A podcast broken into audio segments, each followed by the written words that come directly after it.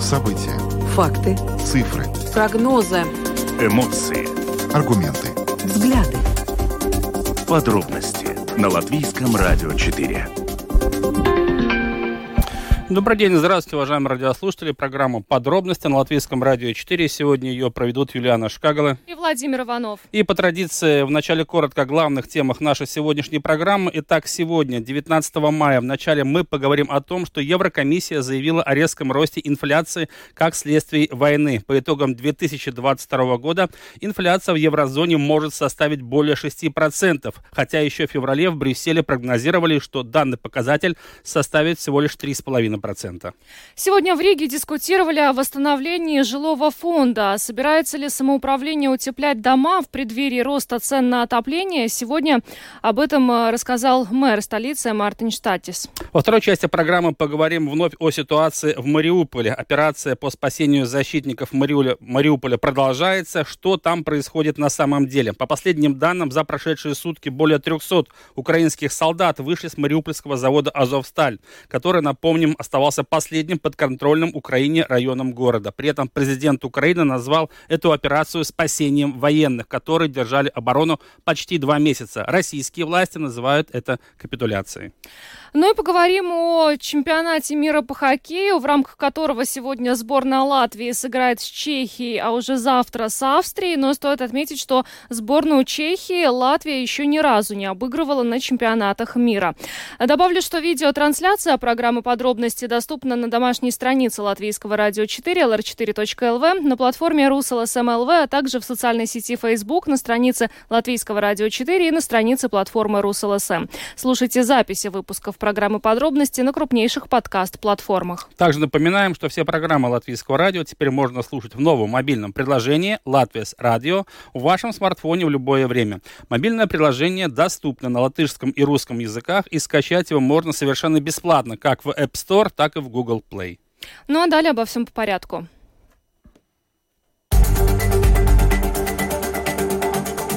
Подробности прямо сейчас. Программа подробности на Латвийском радио 4 и поговорим о том, что э, ожидается с инфляцией в Европейском Союзе в связи с войной в Украине. А Европейская комиссия заявила, что по итогам 2022 года инфляция в еврозоне может составить 6,1%. А, э, еще в феврале в Брюсселе прогнозировали, что данный показатель составит 3,5%. Ну и кроме того, в Европейском Еврокомиссия отмечает, что война в Украине мешает восстановлению экономики в Европе, но э, стоит э, сразу же отметить, что э, больше всего от резкой инфляции пострадают страны Балтии, отмечают в Еврокомиссии. Самая высокая годовая инфляция прогнозируется в Литве на уровне 12,5%. О текущей ситуации, о причинах роста инфляции и о прогнозах на ближайшее будущее. Сейчас мы поговорим с экономистом банка «Цитаделом», членом Совета по фискальной дисциплине Мартинчем Абулинчем. Добрый вечер, господин Абулинч. А, добрый вечер. Как вам кажется, почему страны Балтии пострадают от инфляции больше, чем э, другие э, страны Европейского Союза и Европейской э, экономической зоны? Ну да, ну мы уже на данный э, день видим, что цены э, в Балтии растут э, быстрее, чем в еврозоне в целом. А, тут, наверное, много причин, почему это так. Одна из причин, потому что у нас, если мы смотрим, средний доход ниже, ну, значительно ниже Западной Европы, и это означает, что мы большую часть своих доходов тратим на, на пищевые продукты, на отопление, на топливо, на электричество. Э, и если мы смотрим и по Латвии, то цены вот прямо на эти э, не, самые необходимости э, растут быстрее, чем, ну, скажем так, общий уровень цен. То есть, если мы смотрим последние данные, у нас был апрель, общий вот такой средний рост цен был 13% по сравнению с прошлым годом, то пищевые продукты уже там выше 17%, а отопление там уже увидим даже 70%. То есть, ну, ну такие основные нужды цен быстрее, у нас доходы пониже, то есть мы больше из своих доходов тратим вот прямо на эти основные нужды. Вот это одна, одна из причин. Ну, мы видим, что и в, в целом как бы цены немного быстрее растут, и, ну, если мы сравним те же пищевые продукты, а, там тоже много факторов. Например, Латвия уже в этом году, например, это же за своим государством самый большой бюджетный дефицит, то есть мы и деньги в экономику довольно много а, вкладываем. Ну и за последние, скажем, там несколько лет а, прирост а, зарплат был довольно быстрый, а, цены росли довольно, довольно медленно, ну и сложилась какая-то уже необходимость, такая давление на предпринимателей, что ну, как бы нужно было бы поднимать цены, но общие цены не растут, то есть было сложно. Сейчас как бы ситуация облегчилось, то есть все, все вижу, видят, видят, что цены растут, и, в принципе, ну, э, я думаю, и, и, и используют, и могут использовать, чтобы, ну, как бы, хотели уже поднять цену раньше, но вот сейчас сложилась возможность, и э, поднимают. Вот такая, э, такая психологическая То есть искусственно еще продолжают э, увеличивать темпы инфляции? Ну, это, я бы сказал, не, не совсем искусственно. То есть ну, мы видели, что, что э, зарплаты росли а, быстрее, чем, ну, намного быстрее, чем цены, намного быстрее, чем продуктивность экономики. И это уже как бы некоторое время создавало ну, такое давление, что э, ну, у, у предприятия создавалась нужда, ну, как бы поднимать, ну, поскольку общий темп роста был медленный, это очень-очень сложно удавалось. И, и много это просто не делали, и повышали зарплаты за счет своей прибыли, э, за счет снижения своих доходов. Э, ну, как бы, да, сейчас я думаю, вот такая, такая ситуация сложилась, что вот когда психологически все видят, ну, нет вопросов, все, все знают, что растут цены, и, э, и так, такой ситуации можно сделать, ну, мне тоже кажется немного э, а, поэтому мы видим, что вот цены и, и на одинаковые, скажем так, товары у нас немного побыстрее подросли. Ну, это такое, я думаю, основное это с причина, потому что мы а, больше своих доходов тратим на основные нужды, а на, ну, вот прям на эти а, эти товары цены подросли быстрее, чем, ну, например, на услуги. Угу. Господин Аболин, что вот по данным Еврокомиссии, именно война в Украине ухудшает перспективы, в частности, экономического роста в еврозоне и как раз приводит к масштабному росту инфляции. Если мы предположим, что все-таки в феврале ничего не произошло, значит ли это, что ситуация в Европе была бы такой же, не самой э, радужной, и все равно инфляция бы росла. И значит ли это, что пока война в Украине не закончится, ни о каком улучшении и ВВП у стран еврозоны, и инфляции уменьшении не может быть и речи? А, ну, скажем так, если мы смотрим по, по мировым ценам на, на пищевые продукты, на энергоресурсы, на металлы, то там прирост уже происходит примерно с середины 2020 года. То есть, когда была глубина а, эпидемии, сначала цены немного упали, но с, с тех времен, времен просто идут вверх, потому что а, экономика а, в основном скажем так, от ковида отскочила очень, очень резко, э, в большой мере из-за больших э, мер поддержки со стороны государства и центральных банков, и то есть спрос в экономике восстановился очень-очень быстро, и как бы промышленная и производственная э, часть экономики ну, немного не успевает за этим всем. И, э, это один из факторов, который уже давил на прирост цен. И э, мы уже наблюдали в прошлом году, то есть ресурсов у нас уже по, подскочили там у прошлой осени, то есть когда еще вопрос о, о какой-то войне уже не состоялся. А, конечно, сейчас вот эта война, она а, все эти тенденции ускорила, то есть э, без, без, без такой войны, я думаю, нас, наверное, на данный день 13% э, инфляции не было бы, но близко к 10, наверное, было бы. А, то есть это ну, ухудшила ситуация, которая уже создавалась. А, если мы смотрим, ну, когда, как, это может, э, ну, когда это остановится, ну, в какой-то мере это темп, цен таким темпом не будут расти, я думаю, то, что какой-то темп инфляции э, будет снижаться, ну, я думаю, там ближе к концу года, э, начала следующего года. Ну, и мы видим, что, например, в мире тоже, тоже США, уже там инфляция очень большая политическая проблема, то есть э, процентные ставки поднимаются, и со стороны э, центральных банков э, уже идут шаги по, ну, такому, скажем так, охлаждению немного спроса в экономике, то есть подня... идет поднятие процентных э, ставок, и это будет, ну, так, тормаживать всю экономику и в том числе э, снижать э, уровень инфляции. Но это, конечно, э, требует времени, и э, ну, те, э, скажем так, э, эффекты, которые исходят из войны, конечно, это решать не будет.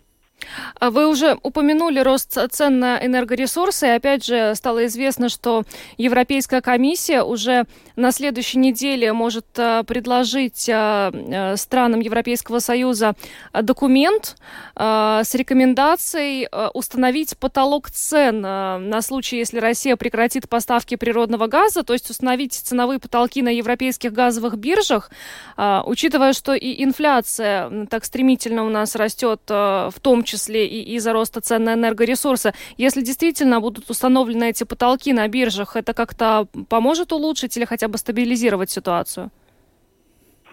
Э, ну, конечно, э, цена важна, чтобы это создавало мотивацию тратить или не тратить. То есть, э, если мы создаем какой-то искусственный потолок, мы рискуем, что просто ну, не будет достаточно газа. То есть, какой-то сигнал из цены нужно выходить, чтобы это влияло на, на потребление. Но мы видим, что потребление энергоресурсов оно довольно не гибкое, то есть, оно не очень влияет на ценовые изменения, потому что люди сначала будут смещать э, расходы в других э, направлениях, то есть если у меня подросло э, отопление, там топливо, э, скорее всего, что-то не купим другое.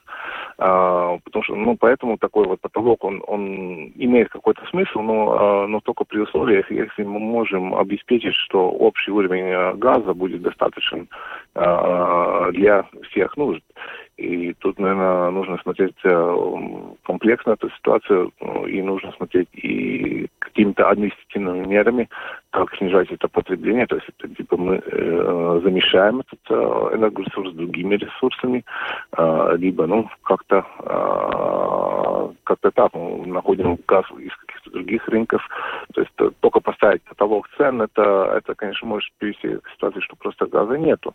Но тут, я понимаю, Европейская комиссия, она работает по всем этим направлениям, то есть там а, план состоит из а, многих пунктов, и некоторые из них и направлены и на какой-то рацион, то есть, ну, чтобы ну, нормализовать потребление, и на, на где, где найти какие-то альтернативы.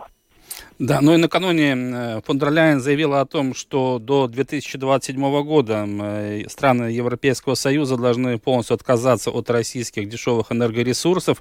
Вот эта ситуация с заменой одних ресурсов на другие, что, конечно же, приводит, мы видим, к удорожанию их, э, она в конце концов все-таки станет более, скажем так, привлекательна для тех же стран Балтии, когда и инфраструктура здесь будет налажена, и поставки новые, от новых производителей будут тоже уже на потоке, так сказать?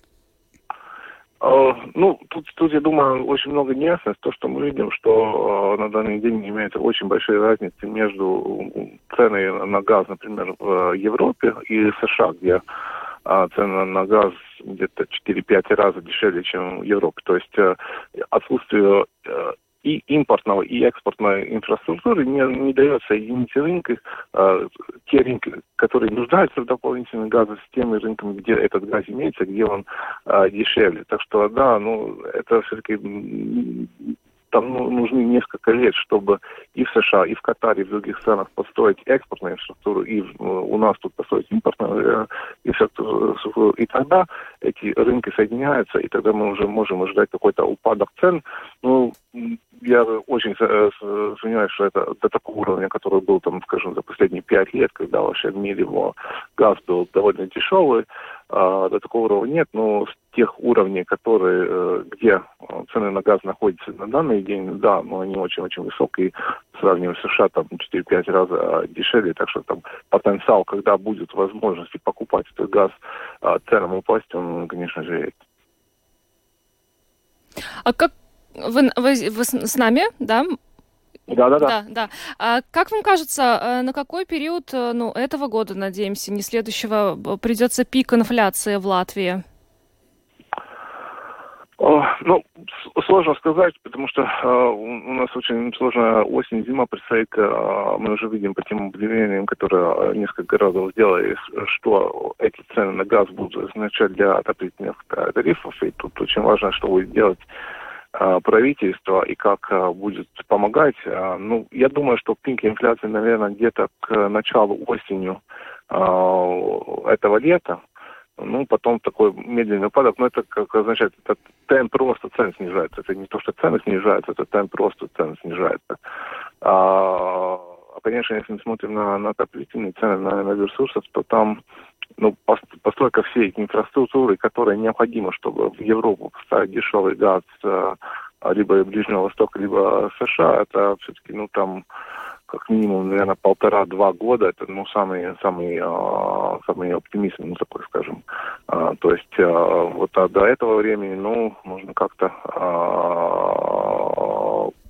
жить в той ситуации, которая сейчас. Ну, это Поэтому и зависит и от того, что будет происходить на рынках с ценам газа, и как будет э, государство помогать, потому что ну, этот прирост цен, он, он настолько большой, что у многих таких возможностей платить это нет. И я думаю, тут есть понятие, и мы видим, даже премьер Каринч э, говорил уже об этом, что какие-то меры поддержки будут э, приняты э, вот этой осенью, этой зимой, но пока что мы еще не видим, как, какие прямо вот эти меры будут.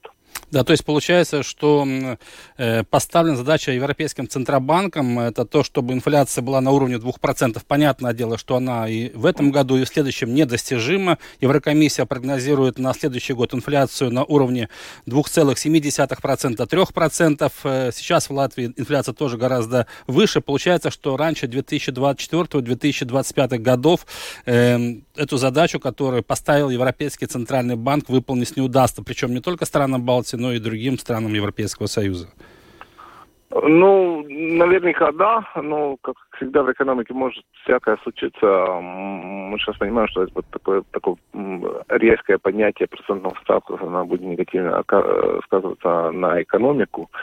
И, в принципе, ну, нельзя исключить какой-то какой упадок в экономике, скажем, этой зимой. То есть, э, и, ну, конечно, если там экономическая активность начнет падать, это же может побыстрее приведет к упадку инфляции, но уже с другими проблемами экономики. А, так что это, это ну, ситуация ну, такая очень-очень очень неясная. А, ну да, наверное, в этом, в этом году однозначно нет, но, наверное, и в следующем году ну, такого а, более нормального темпа инфляции, наверное, еще не, не стоит ожидать. Ну, наверное, более второй половине следующего года тогда уже можно надеяться. Что ж, большое вам спасибо за интервью и за то, что со своей стороны э, высказали прогноз относительно того, что будет происходить э, с темпами инфляции в ближайшее время. Еще раз спасибо вам большое. Мартин Шабулинш, экономист банка Цитадела, член Совета по фискальной дисциплине, был с нами на связи. Хорошего вечера вам. Хорошо. Мартин Шаболнич как раз говорил о том, э, с чем нам э, нужно считаться э, осенью и зимой. Это цены на отопление.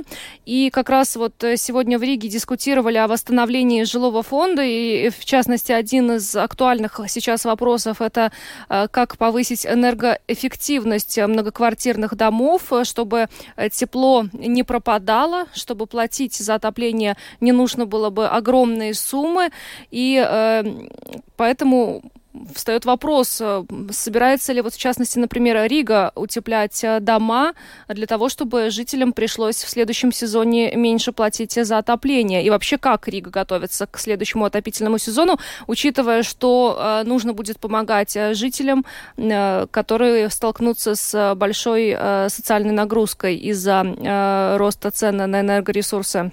Да, это все важные вопросы, которые как раз сегодня и обсуждались, э, потому что речь идет об обслуживании домов, но, как мы уже сказали, речь идет не, только о том, как принимается решение по освещению дома, по каким-то другим действиям, но как раз энергоэффективность – это тот вопрос, который сегодня выходит на первый план по объективным причинам. Вот почему на примере Риги нам кажется, что и другие э, самоуправления могут э, брать примеры, но для этого нужны, конечно же, наглядные примеры, как это все происходит происходит на самом деле и как эти все методы внедряются. Ну, здесь скорее Рига должна брать пример из других городов, поскольку в Риге э, нет такой практики массового утепления э, жилья, э, как, например, в той же Валмере. И сегодня, кстати, об этом э, зашла речь и в программе «Действующие лица». Э, мэра Риги Мартин Штатис э, более подробно о планах столицы рассказал наш коллеге Валентине Артеменко пришло известие, что в, Риг, в Рижском доме организуется семинар насчет э, отепления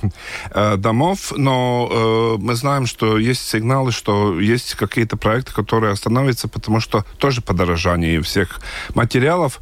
Что вообще, как, как вы можете стимулировать это, эти проекты? Потому что ясно, что это хорошее дело, это в Риге Вообще не необходимое это с учетом в Риге цен. не делали, когда это делал Валмер или другие города, в Риге этого не делал, а сейчас э, самый неподходящий момент это начать, потому что цены все подросли. Что делать? Как вы можете это mm. стимулировать сейчас? Да, и почему и, это Что там происходит? Это... Сколько денег да, там есть и что остановлено?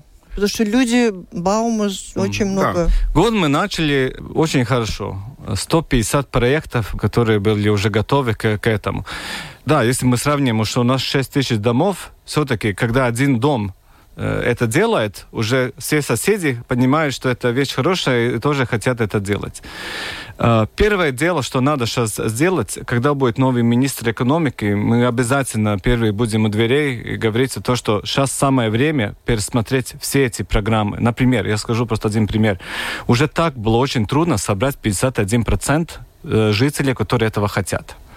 Но ну, многие это сделали, хоть по 150 проектов это сделало. Сейчас, когда к ним приходят строители говорят, извините, но надо еще 10 тысяч, им надо опять идти всю эту цепочку, и опять надо э, найти То есть мы говорим о чем? То есть э, жители участвуют материально в этом проекте. Да. Часть оплачивается, часть нет. И теперь та часть, которую жители должны добавить, заплатить сами, она увеличивается. Она увеличивается, но самое важное, что она, если можно было бы принять решение, окей, кто против, если кто-то, например, 51% говорит против, тогда не делаем. Но собрать еще раз все эти подписи, а есть такие дома, где 90 э, квартир, и другие там э, владельцы даже не живут в Латвии, это просто не понимают, что это слишком сложно, мы это больше не хотим. Второе, это, конечно, многие жители э, говорят, что мы уже так пессимистично смотрим в будущее, мы не знаем, что будем. Мы не хотим, чтобы у нас было еще больше кредит, еще больше обязательства. Поэтому сами говорят, на данный момент мы говорим стоп, не будем это делать. Примерно из этих 150 проектов, но сейчас мы точно знаем, что примерно 85 пойдет, а почти половина все-таки сказала, что пока не готовы это делать.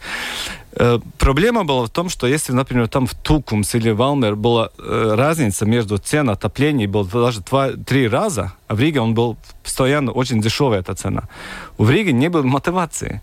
Сейчас, когда все подорожало, конечно, мотивация mm. есть, а возможность это сделать намного меньше, чем это было. Я как раз хотела спросить, а как это можно объяснить? Почему в Валмере в домах можно собрать 51% быстрее, ну, вы уже ответили на этот вопрос. Ну да, я сам, э, как вы знаете, из Тукумса. Там у нас нету таких домов, как в Риге, где 90 квартир. Там 12 квартир, и там договориться уже намного э, легче. И что же, э, что происходит на данный момент? То есть какие-то притормаживаются проекты половина, половина будут двигаться, несмотря ни на что.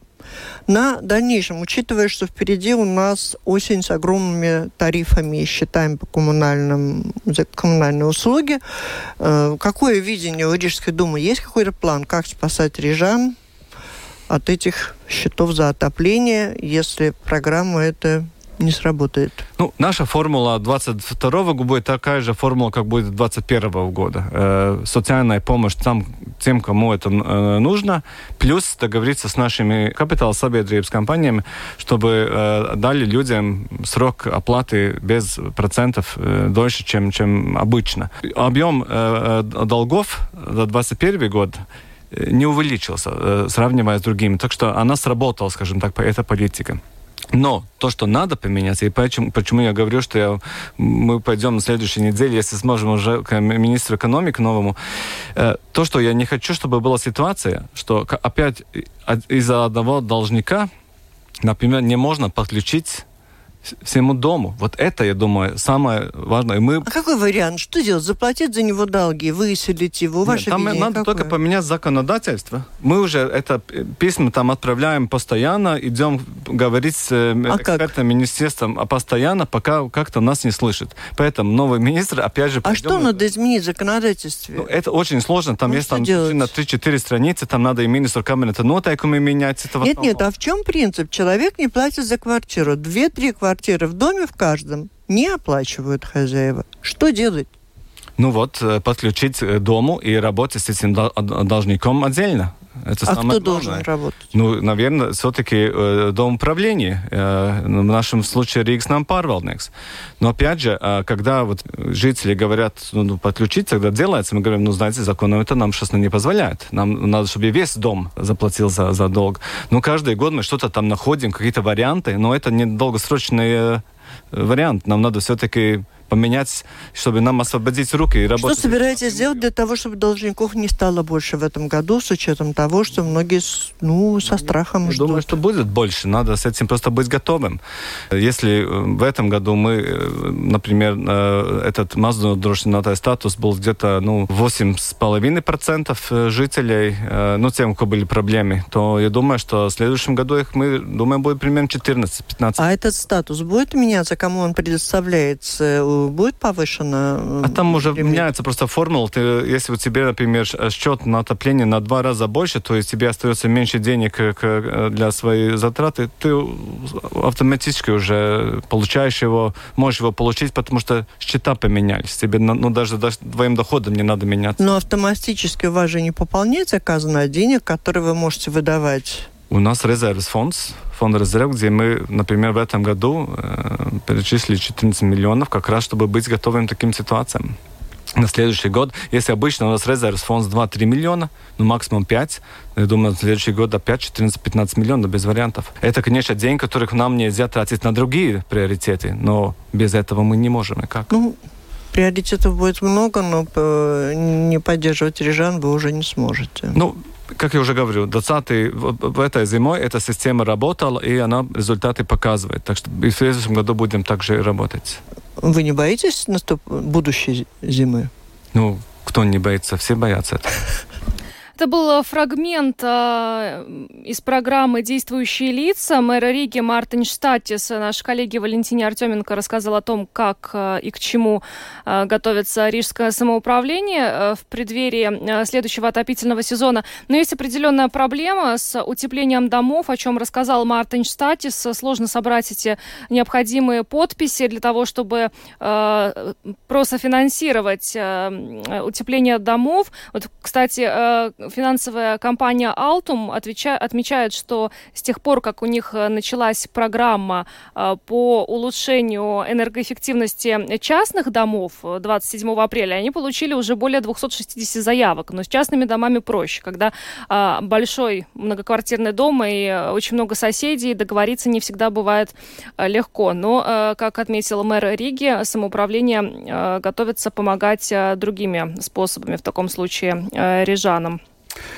Ну да, но в любом случае предстоящий отопительный сезон будет сложным, это говорят все специалисты, руководители нашего города. Но будем надеяться, что дома тоже будут э, приводиться в порядок, если мы говорим об энергоэффективности. Других вариантов, судя по всему, нет, и к этому нужно будет тоже привыкать.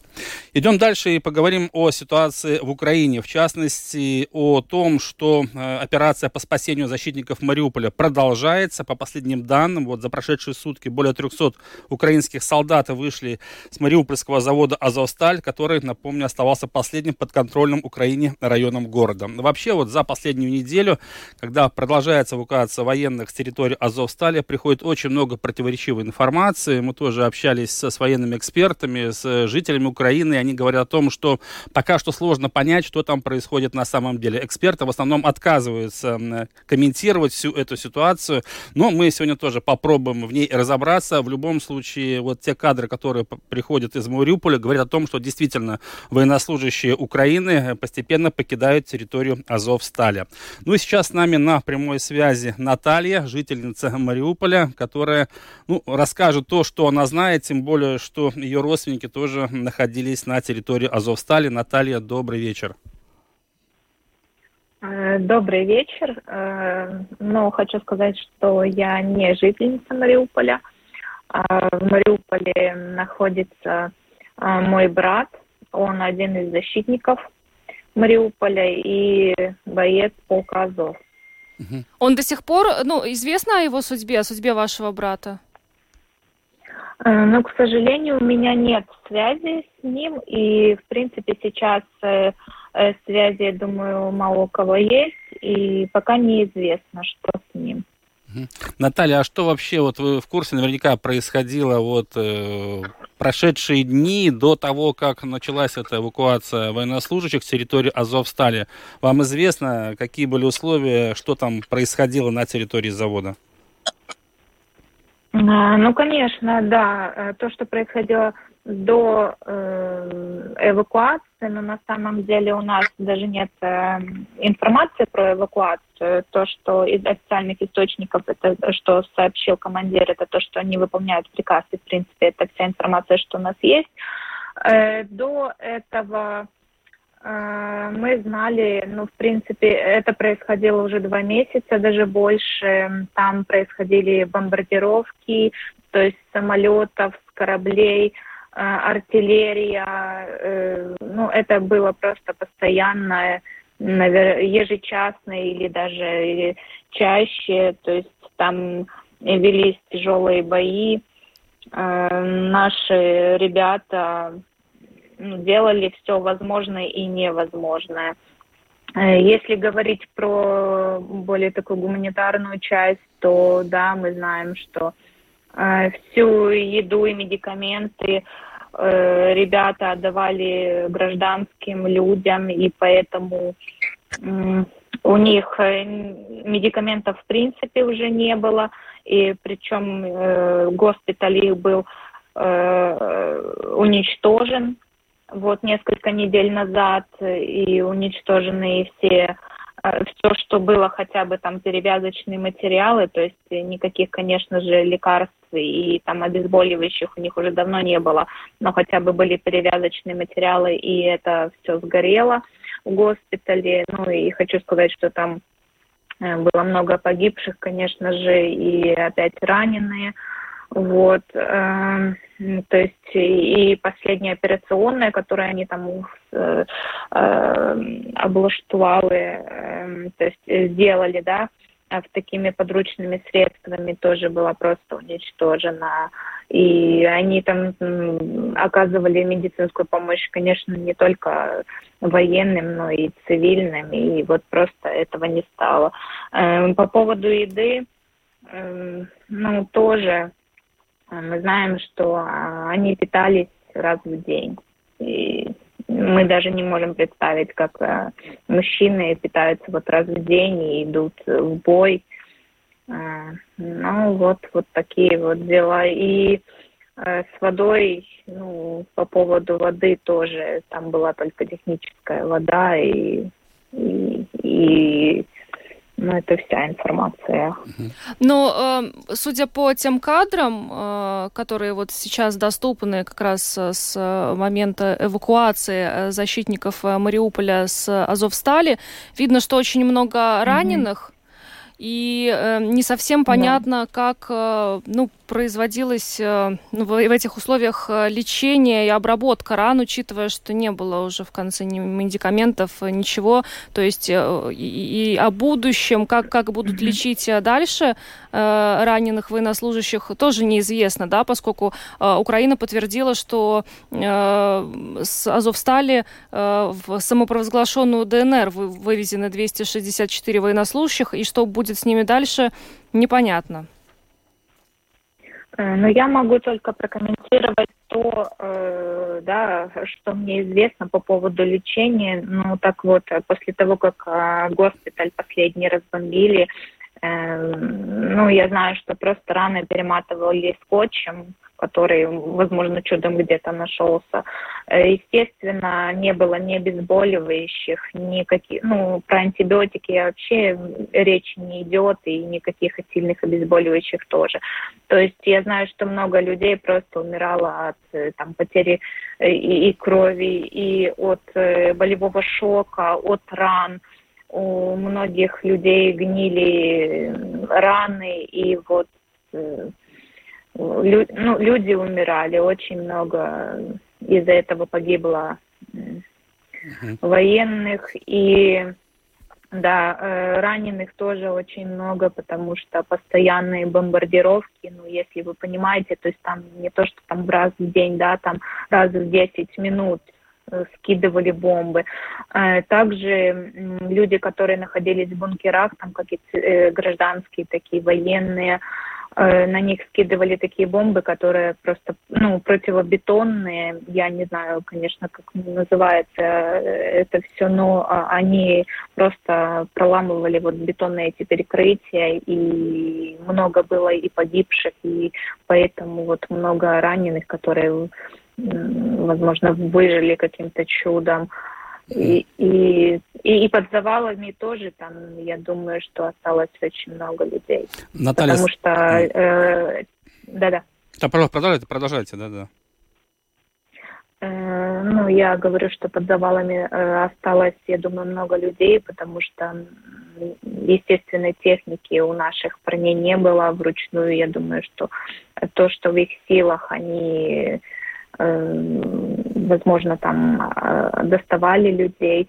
Но еще хочу сказать, что вот была эвакуация гражданских, то именно наши парни, именно наши парни э, выводили этих людей, то есть они э, и подъезжали к бункерам и выводили, откапывали, что могли, где могли, и выводили вот этих людей. Uh-huh. Ну и, соответственно, они ну, кормили и лечили, когда было, было чем, да, там лечить и, естественно, отдавали все свои запасы еды людям, сами голодали.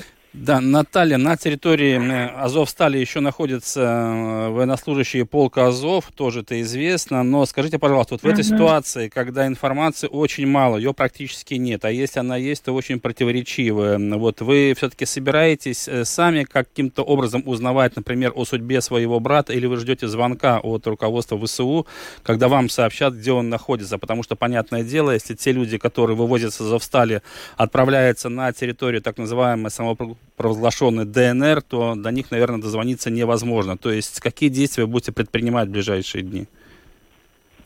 Но я хочу сказать, что в принципе связи практически не было и раньше. Ее ну, действительно не было, и, и не все могли узнать о судьбе своих родных. И по сей день так оно и есть. И хочу сказать, что мы верим в то, что и наше правительство, и наше э, командование, и командование непосредственно полка Азова э, делают все возможное, чтобы все было безопасно. И я очень надеюсь, что другие страны Э, что европейские страны и, и США, и, возможно, Китай, Израиль, и все поддержат э, наших родных, поддержат э, наших защитников и нашу страну, и чтобы это все прошло безопасно, и наши герои, наши ребята вернулись домой живыми. Мы очень надеемся, что все-таки мир объединится э, вот вокруг Э, нашей страны и наших ребят. Ну что ж, большое вам спасибо, Наталья, и надеемся, что в скором времени ваш брат э, жив... вернется домой живым и невредимым. Спасибо, спасибо. Мы все верим в это. Да, спасибо Наталье, жительница Украины, которая рассказала о том, что она знает о ситуации на территории Азовстали. Она по-прежнему остается очень напряженной. Ну, понятное дело, что все мы ждем разрешения ситуации. Но, как заявил президент Украины Владимир Зеленский, мы э, ждем наших героев, и они должны быть живы. Ну, мы двигаемся дальше. Поговорим о чемпионате мира по хоккею. Сегодня сборная Латвии сыграет с Чехией, а уже завтра с Австрией. И вот как раз об этом мы поговорим с экс-нападающим а, сборной Латвии по хоккею Каспаром Даугавиншем, который сейчас с нами на видеосвязи. Добрый вечер, Каспар. Добрый вечер. Э, Каспар, ты наверняка внимательно следишь за выступлением сборной Латвии. Сегодня вечером очень важная игра для команды Хария Витальевича, сборная Чехии, которая, кстати, не очень важно смотрится на этом турнире, но это с одной стороны. С другой стороны, мы эту команду никогда не обыгрывали на чемпионатах мира, и тебе тоже это не удавалось. Насколько ты думаешь, у нас великие шансы, что мы сегодня наконец-то прервем эту традицию? Ну, конечно, всегда в голове сидит эта мысль, что ни разу не выигрывали, но наконец-то этот конец должен закончиться. И э, надеюсь, что сегодня ребята сыграют э, на высшем уровне и достанут три очка, но очень нужные три очка, потому что это решит судьбу, ну, скажем так, уже четвертьфинала. Если можем забрать сегодня три очка, тогда и уверенность появится на, на четвертьфинал. От чего сегодня будет зависеть, а, обыграем мы сборную Чехии или нет? А, ну, как мы, как и тренера говорили после а, других игр, что дисциплина, наверное, будет одно из самых важных а, аспектов игры. И большинство, меньшинство, конечно, эти два компонента ну, решают сейчас почти все игры. И если сможем, как в прошлой игре против норвежцев, забить важный момент в большинстве, и, и ну, конечно, Элвис у нас э, человек, который один может э, вытащить команду, если... Ну, я тут смеялся уже, и на ноле он еще не отстоял, так что надеемся, что сегодня будет его игра. Ну да. Каспар, если мы смотрим на те первых три матча, которые э, сборная Латвии уже провела в Тампере, что тебе понравилось, а что не понравилось? А, ну, не знаю, нету таких вот конкретных мыслей, что не понравилось. Мне нравится скорость э, э, нападающих, хорошо бегают и э, не знаю, ну есть такая, ну уверенность, что они смогут э, физически взять. Ну, выглядим хорошо физически. Ну и понравилось то, что играем тоже очень внимательно от защиты, как вот финский хоккей немножко похож. Среднюю зону плотную э, держим и от этого стараемся убежать в контратаку. Там 2-1 забивали голы. И, ну, я думаю, что это будет и сегодня очень важно. Может быть, сегодня будет нечто подобное, как в прошлом году мы наблюдали э, на матче э, между сборными Латвии и Канады? Ну, главное, чтобы результат был такой же. А, ну, хоккей будет тяжелый, конечно. Чехи тоже э, проиграли прошлую игру австрийцам. Выйдут сегодня злые, но, но нам тоже очень важные три очка. Так что будет очень интересно посмотреть сегодня. Э, Каспар, да, для сборной Латвии очень важно, какие ребята приезжают на подмогу из чемпионата национальной хоккейной лиги.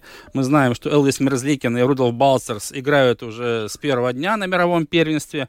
Кристиан Рубин, защитник Торонто, тоже подъехал и сегодня выйдет на лед. А вот Теодора Блюгера из Питтсбурга не будет. Очень жаль, потому что он мог бы составить неплохую связку в первой тройке. На твой взгляд, вот э, отсутствие Блюгера как-то скажется на игре нашей команды? Потому что, ну, тренеры на него очень рассчитывали. Ну, жалко, конечно, для сборной это большая потеря, что он не приедет, а, потому что он у нас ну, один из топовых нападающих э, в Латвии. И это всегда потеря. И он, причем еще один из этих игроков, который очень много, ну, скажем так, черную работу делает на льду. И э, нам нужно таких игроков вот в играх против Чехии, где, где где игра будет прям ну, на один гол. Э, каждая ошибка будет э, решать судьбу матча. И, ну, т, Блюгерс, он может и забить, и в защите сыграть, и в меньшинстве отлично играет. Так что жалко, конечно, что он не приедет. Ну, его тоже понятно, после седьмой игры и сезон был с травмами, очень, ну, скажем так, противная травма, там нос сломал и лицо, по-моему, там. Так что я надеюсь, что он отдохнет немножко и в следующем году будет рваться сборную. Каспар, а как бы вы сегодня оценили шансы на выход Латвии в четвертьфинал? А, ну, сегодня... Ну, сегодняшний матч будет, как а, я считаю, как главный матч за четвертьфинал. Это, скажем, такой плей-оффский хоккей будет да, эту судьбу решать сегодня. Шансы, они 50 на 50. Оба команды и э, еще свой лучший хоккей не показывали. Так что будет для, для зрителей, я считаю, что очень интересная игра сегодня будет. Э, Каспар, ну, мы говорили о том, что сборная Чехии остается единственной командой, которую мы еще не обыгрывали на чемпионатах мира, хотя вспоминаем чемпионат мира 2006 года, твой дебютный, когда в Риге мы сыграли с чехами в матче открытия в ничью. Э, у тебя лично какая игра с чехами больше всего запомнилась, да, вот за эти 15 лет? И еще второй вопрос. У тебя не было желания, наблюдая за матчами в Тампере, все бросить и улететь в Тампер и помочь нашим ребятам? Ну, первый вопрос, конечно, про победу, ну, ни разу не выиграли, но у нас хорошие матчи были, и были игры, где всю игру вроде вели и проигрывали в овертаймах чехам. А, но мне, наверное, самый яркий матч против них был а, Олимпиада, Ванкувер, наверное, где мы проиграли в овертайме почти. Ну, по игре очень хорошо смотрелись, и у них была очень сильная команда. А, жалко, что тогда проиграли, потому что это Олимпиада все-таки была а, конечно, хочется хоккей смотрю по телевизору и во время игры хочется играть и быть там. Ну, как я говорил, когда с утра просыпаешься в своей кровати ничего не болит первый раз за много лет, тоже приятно. И проводить время с семьей э, в мае. Жалко, что погода только плохая у нас.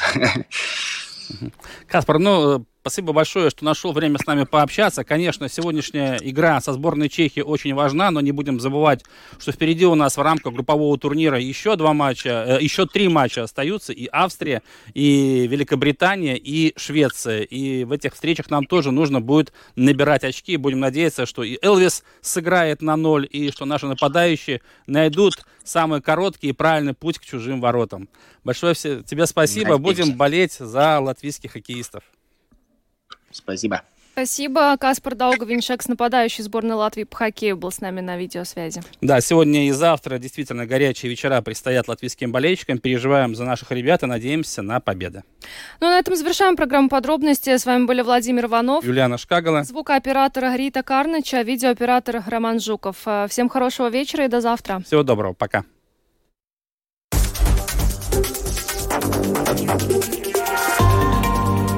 Латвийское радио 4. Подробности по будням.